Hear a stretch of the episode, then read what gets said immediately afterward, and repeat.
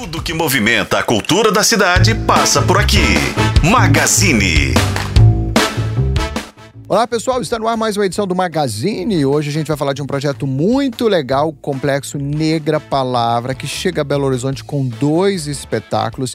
E a gente vai conversar com o diretor artístico do grupo que assina esse trabalho maravilhoso que chega a Belo Horizonte, ele, o Renato Farias.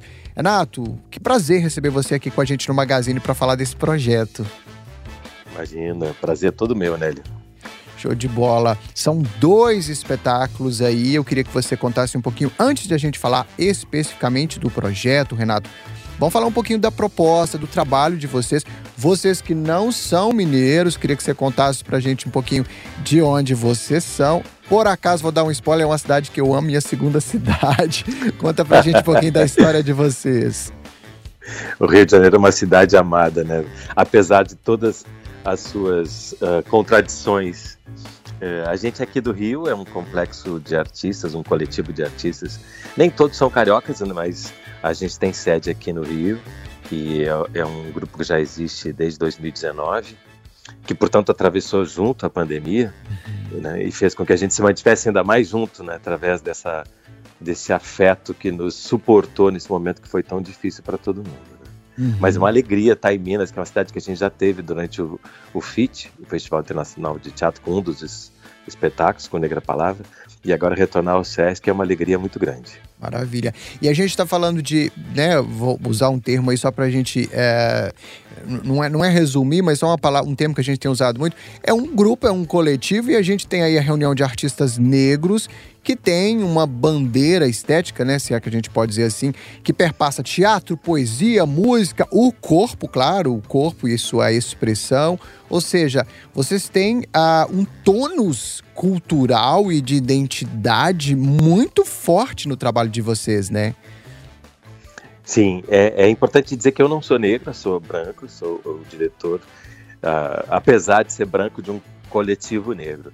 Mas é isso mesmo que você falou. São... Você quer falar alguma coisa? Não, não. Eu, eu, é legal você falar isso porque é, eu, eu, tenho uma teoria que é, que é, que é a seguinte, Renato, e, e ver se faz sentido para você eu, eu acho que é muito legal a gente é, também, né, a gente levantar bandeiras que não são necessariamente causas nossas, porque eu acho que isso ajuda a fortalecer causas, né, e, e eu sempre falo isso, às vezes é legal a gente falar de homens levantando o feminismo, ou, ou entendeu? Ou, ou, de brancos Sim. também olhando, é, é, é, porque isso é igualdade, eu acho que isso também é uma bandeira minha, eu falo muito isso, né? isso também é uma bandeira é, eu minha. Só faria, eu só faria uma, um pequeno adendo assim, é que é justamente uh, a necessidade de falar isso é para tornar essas causas nossas também. Sim, né? sim. E, e, o fato de eu ser um diretor branco faz com que seja mais fácil também falar diretamente para pessoas brancas sobre questões como racismo. Uhum. Porque os atores negros, os artistas negros, as pessoas negras precisam ter o seu tempo, a sua vida, a sua criatividade voltada para todas as questões do cotidiano, para as, as questões do humano, uhum. enquanto que nós que passamos a vida inteira usufruindo dos privilégios que o racismo traz, independente da gente ser pessoas racistas ou não, esses uhum. privilégios estão dados. É importante que a gente abra caminho, que a gente abra espaço e que a gente dedique o nosso tempo para falar sobre essas coisas, para levar essas coisas para os nossos trabalhos. Sejam eles trabalhos de teatro, de uhum. advocacia, professores, qualquer, qualquer inserção profissional que a gente tenha na sociedade, é importante que a gente leve essas bandeiras que você falou, que podem não ser as bandeiras da nossa própria identidade, mas que precisam ser bandeiras coletivas.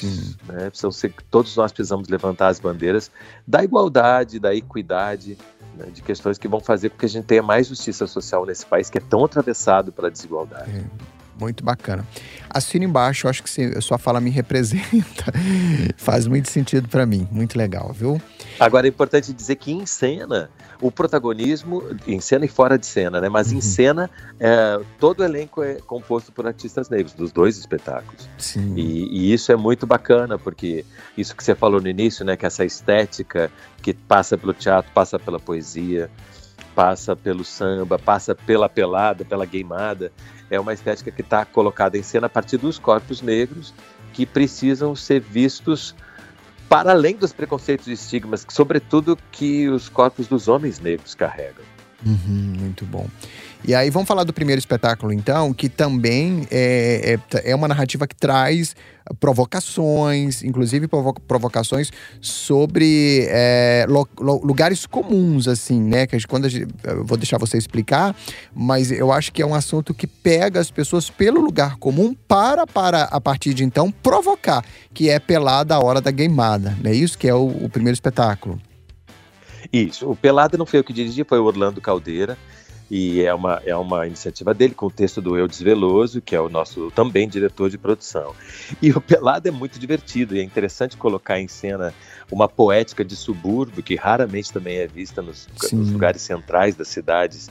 Eu não saberia dizer qual seria a correspondência a Belo Horizonte disso que a gente fala aqui, né?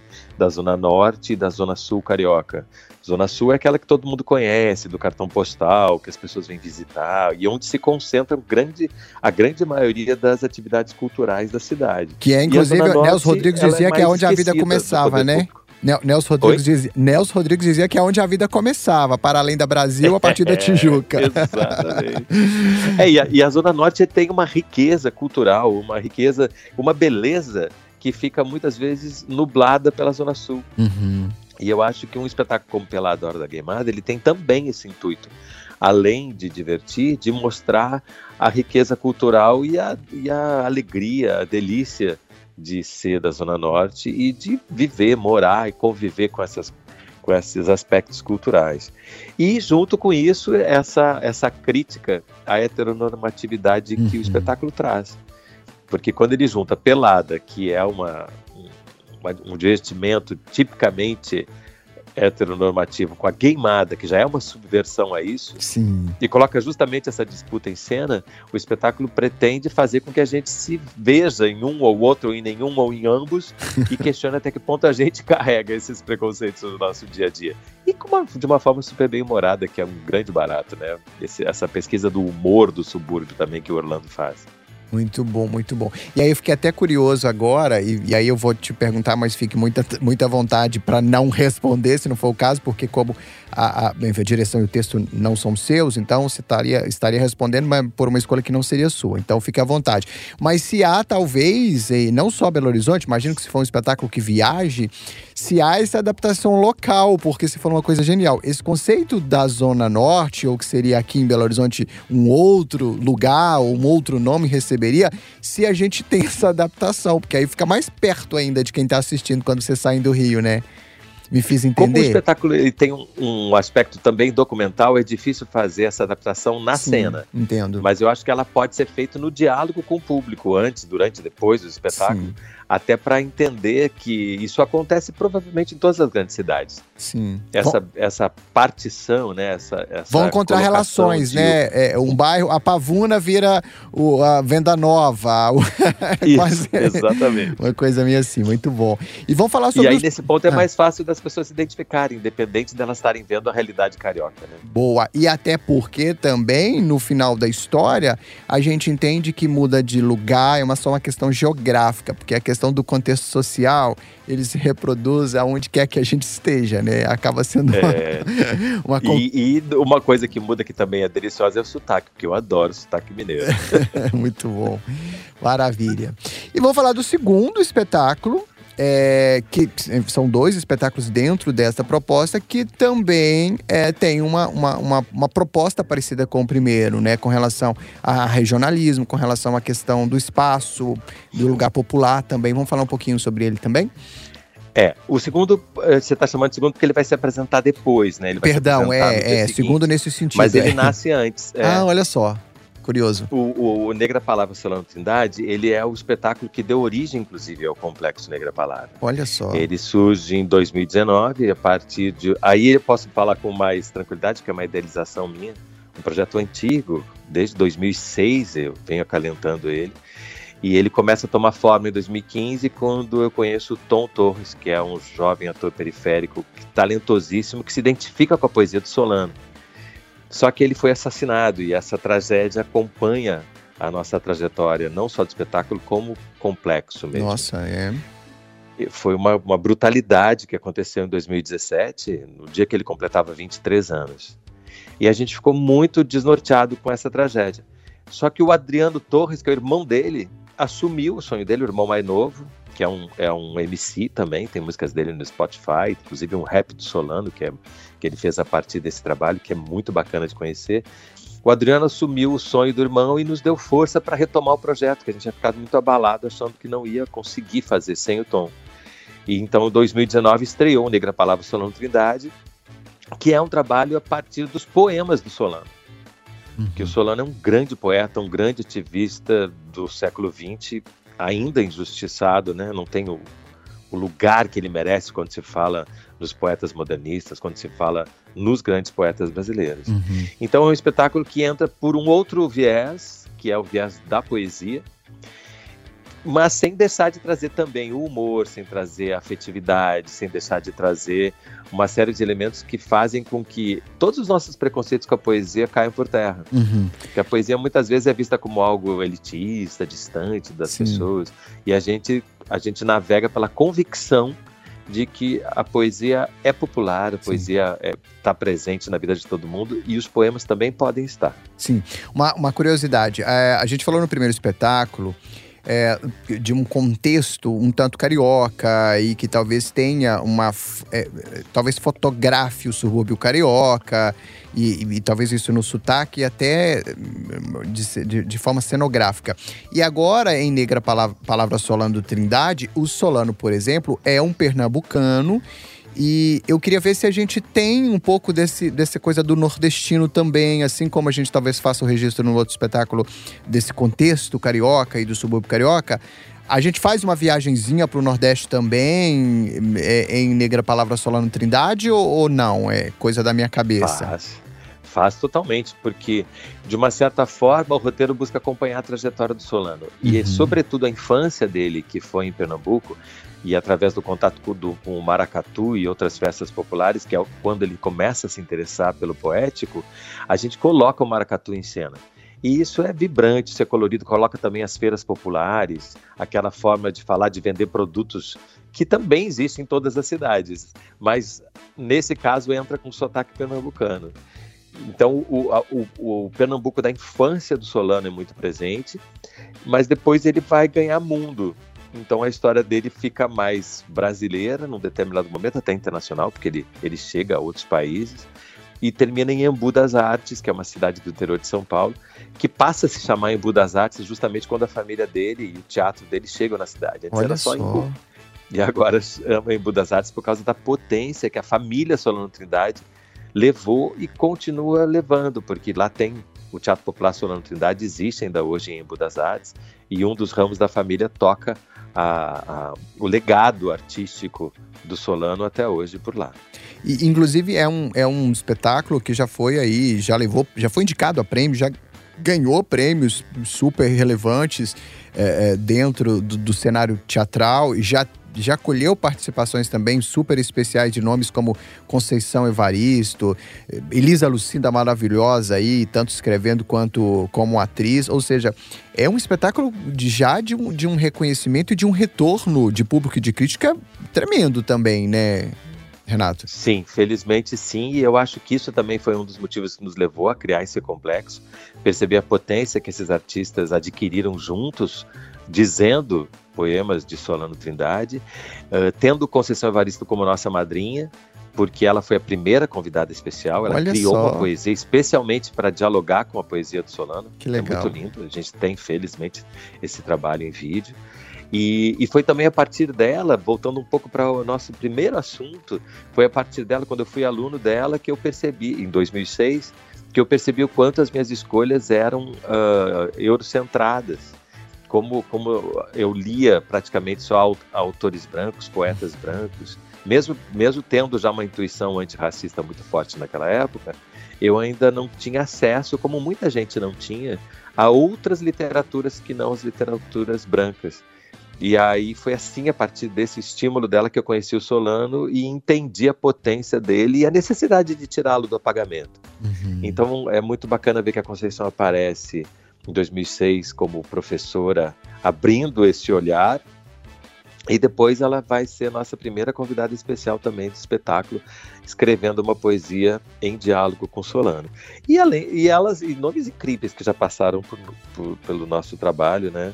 Tanto de atrizes, atores, cantores. E vamos ter também participações aí em BH. Muito bom. E, e sobre participações, cê, cê, cê, vamos comentar um pouquinho sobre. Teve alguma adaptação, alguma mudança enquanto espaço físico, enquanto estrutura, enquanto elenco, para essa versão que chega a Belo Horizonte ou, ou não? É a mesma coisa? Ou até sobre a participação é um... também, você pode comentar, por favor, se ficar à vontade. Sobre o quê? Sobre a participação, que a gente também ah, a gente então, vai ter a gente tá participação. está fechando as participações ainda Boa. em BH. E quanto, a, quanto aos espaços é muito curioso, porque o Sesc Paládio ele tem um grande teatro, onde vai ser o Pelado, a Hora da Gameada, e tem um pequeno teatro que é o de Bolsa, onde vai ser o Negra Palavra. Então a gente vai fazer adaptações dos dois, spa, dos dois espetáculos para ser acolhido por esses dois espaços. Uhum.